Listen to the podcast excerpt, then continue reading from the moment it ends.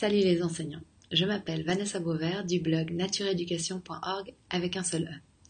J'ai créé ce site pour accompagner les enseignants qui souhaitent transformer leur façon d'enseigner afin d'être plus proches de leurs valeurs et des besoins de l'enfant.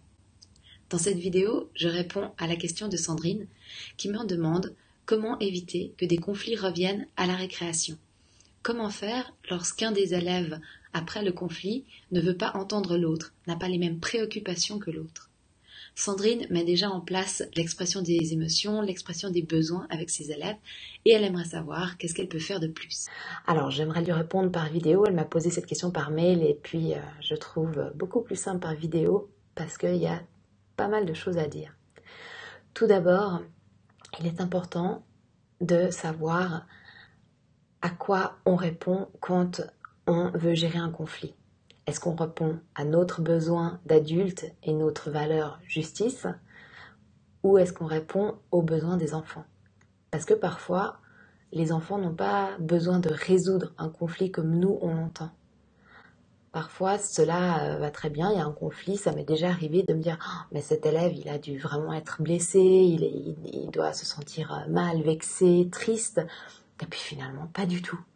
Donc ça, c'est déjà la première chose importante à, laquelle il faut faire attention. Est-ce que c'est notre besoin ou est-ce que c'est vraiment le besoin des enfants? Dans le cas où un enfant vient vers nous en disant que l'autre, par exemple, ne veut pas s'excuser et que lui a besoin de, de ses excuses, là, je vous propose de faire référence à la communication non violente, c'est-à-dire que on peut faire une demande mais elle, ne doit pas être une exigence. Ça veut dire qu'on doit accepter un non.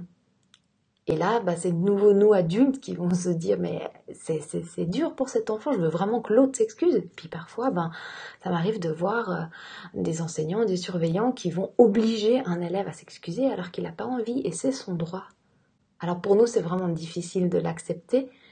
Et en même temps, c'est aussi ce que doit vivre peut-être cet autre enfant d'apprendre ben, que des fois, ben, il y a des personnes, ben, elles s'excusent pas.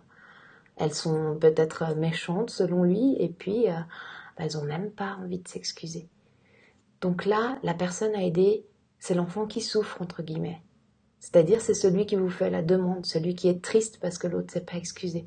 L'aider à exprimer ses, émotions, exprimer ses besoins. Et déjà, rien qu'en les exprimant, parfois, eh ben, ça part. Je vous propose d'aller lire euh, l'article que j'ai fait sur la communication non violente qui explique les bases et euh, ce que je suis en train de dire.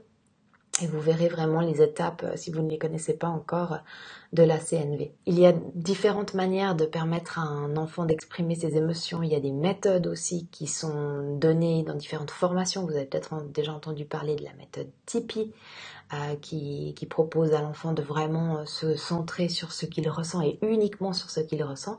Puis ensuite, eh ben, ça disparaît. Ça paraît incroyable, mais, mais c'est vrai. Et puis nous adultes, après on dit mais non, on a besoin de cette réparation, on a besoin d'expliquer. Nous, on passe beaucoup par le mental, alors que les enfants n'ont pas forcément besoin. Et rien que de, permettre à cet enfant qui, qui aura peut-être vécu un sentiment d'injustice, de le ressentir et de prendre confiance en lui, et eh ben, petit à petit, il ne revivra pas forcément ces mêmes expériences et ces mêmes conflits. Donc, je vous propose vraiment dans les prochains conflits et à toi, Sandrine, euh, quand tu, verras euh, ces conflits et que tu sens que c'est pas ok avec toi, voir déjà si c'est ton sentiment ou si c'est le sentiment de l'élève. Si c'est que le tien, c'est à toi de travailler dessus. Si c'est le sentiment de l'élève, je te propose de voir avec celui qui te fait la demande. Celui qui n'est pas en demande d'aide, laisse-le retourner à ses occupations, retourner à ses jeux. Et l'autre, eh ben, aide-le, fais ce que tu sais faire, expression des émotions, expression des besoins.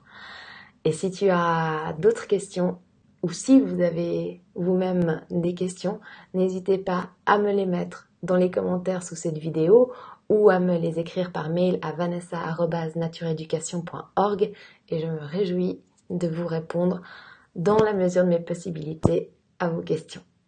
À bientôt! Merci d'avoir regardé